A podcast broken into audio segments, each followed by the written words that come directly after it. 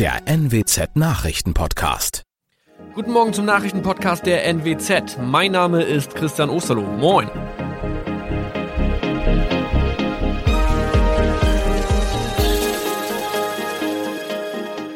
Und das sind unsere regionalen Nachrichten am Morgen.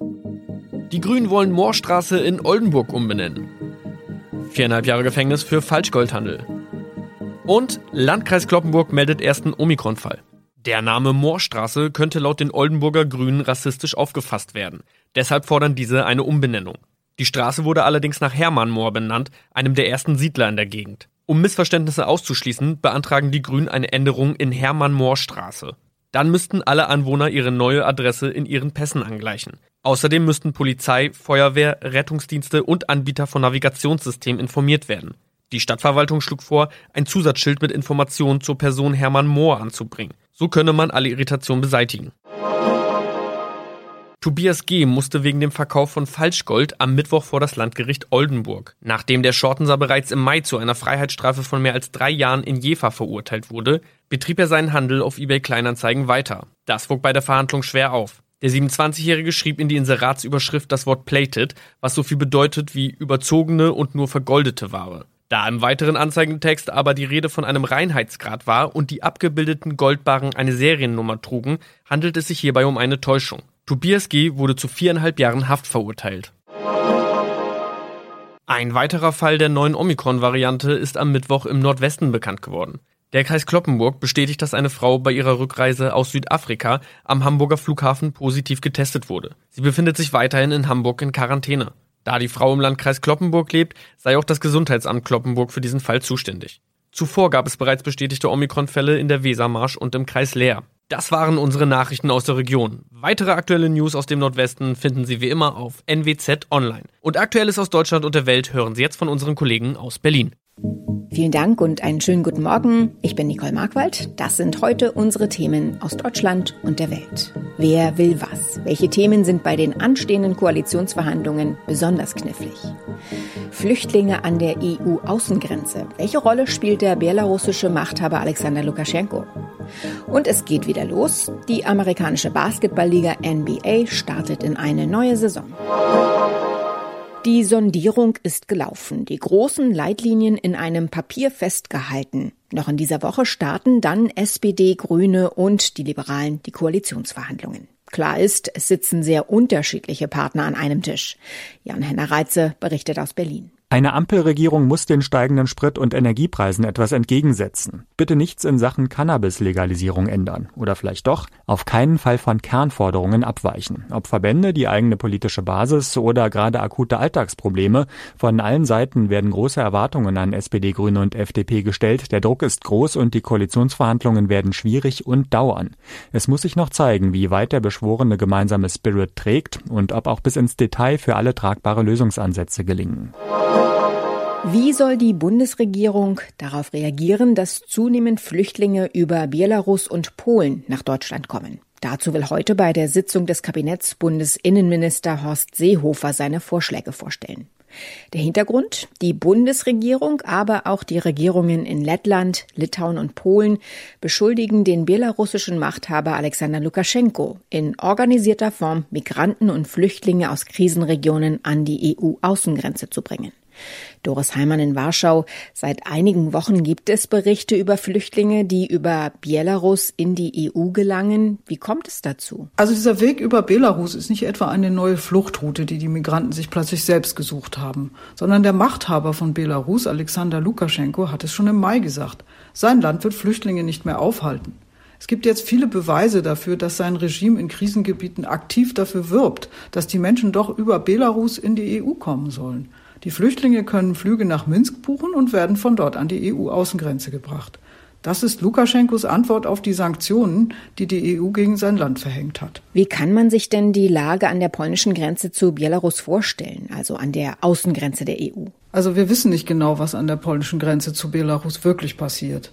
Denn Polen hat dort den Ausnahmezustand verhängt und Journalisten und Helfer ausgesperrt.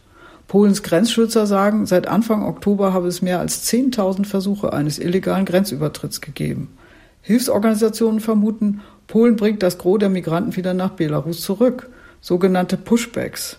Die Gegend an der Grenze ist sumpfig und menschenleer. Nachts ist es dort jetzt schon sehr kalt. Mehrere Migranten sind bereits gestorben. Die polnische Regierung hat nun einen provisorischen Zaun an der Grenze zu Belarus gebaut. Auch Litauen geht so vor, aber das ist ja keine dauerhafte Lösung. Wie will Polen vorgehen und was erwartet das Land von der EU und der Bundesregierung? Polen setzt auf Härte. Der provisorische Stacheldrahtzaun soll bald durch eine dauerhafte Befestigung ersetzt werden mit Kameraüberwachung und Bewegungsmeldern. Von der EU und sicher auch von Deutschland erwartet Polen politischen Rückhalt. Denn Lukaschenko will provozieren. Das ist gefährlich und betrifft ja auch die ganze EU. Die Hilfe von Beamten der EU-Grenzschutzagentur Frontex lehnt die Regierung in Warschau aber ab. Basketballfans aus der ganzen Welt schauen ab heute wieder in die USA. Nach knapp drei Monaten Pause geht mit der NBA, die beste Basketballliga der Welt, wieder los. Die Liga hat zwei Jahre mit Corona-bedingten Einschränkungen hinter sich.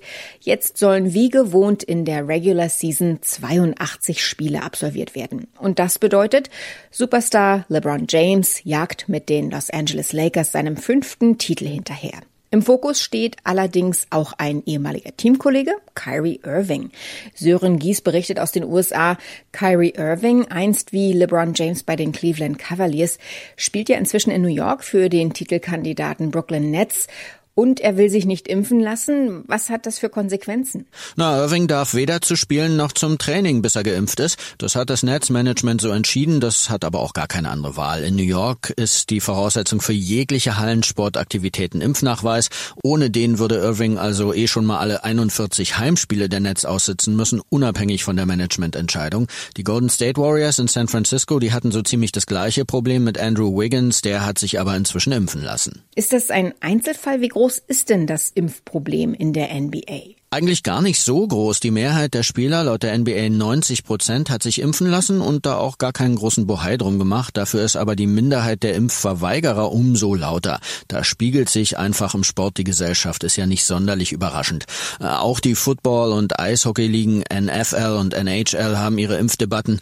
Das NFL-Team der Washington State University hat zum Beispiel gerade erst den Trainer und vier seiner Assistenten gefeuert, weil die sich nicht impfen lassen wollten. Bei den Deutschen werden sich die nicht nur auf Dennis Schröder richten, sondern auch auf zwei Brüder aus Berlin. Ja, die Wagner-Brüder, Moritz und Franz. Moritz ist schon seit 2018 in der NBA, war zuerst hier in LA bei den Lakers, dann bei den Washington Wizards, hatte dieses Jahr ein ganz kurzes Gastspiel in Boston. Nun ist er bei Orlando Magic gelandet und kann da seinen kleinen Bruder Franz in dessen erster NBA-Saison unter die Fittiche nehmen.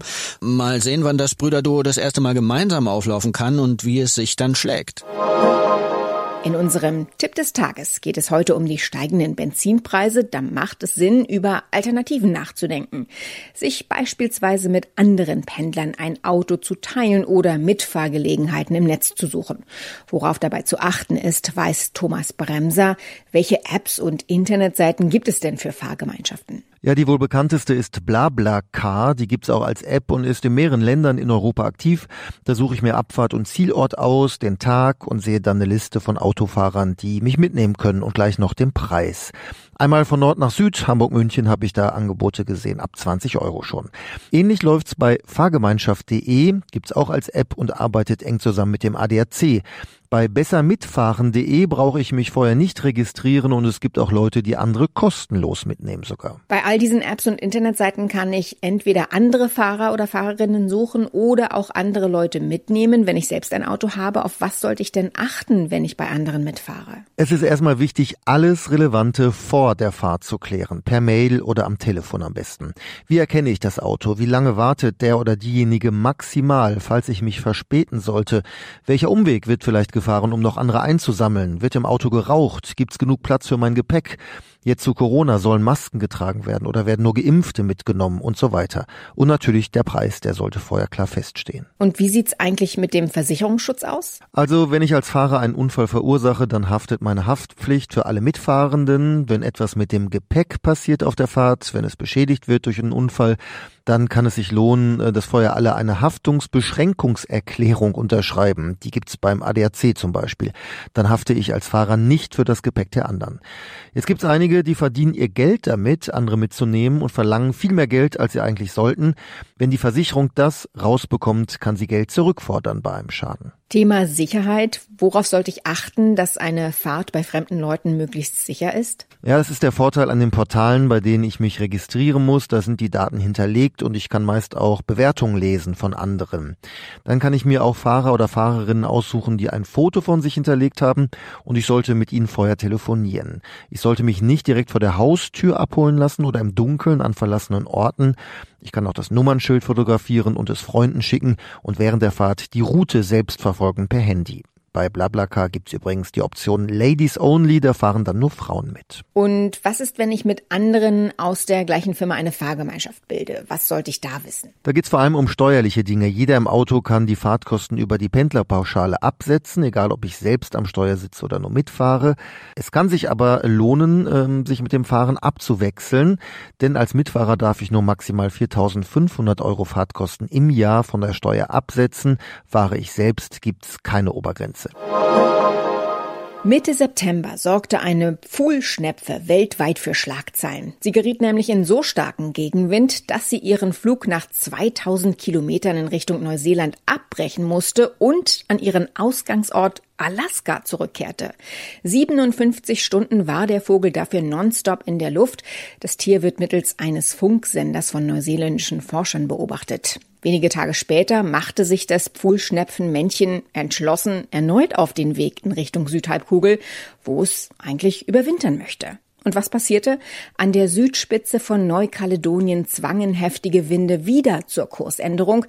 Dieses Mal entschied sich allerdings 4BWRB, so seine offizielle Kennung, zur Zwischenlandung. Seitdem ist die Pfuhlschnepfe auf der Insel im Südpazifik und scheint es dort sehr zu genießen und sich ans vergangene Jahr zu erinnern. Da ist dem Vogel nämlich Ähnliches passiert und er ruhte sich dort etwas über einen Monat aus, bevor er dann doch die Schlussstrecke nach Neuseeland absolvierte.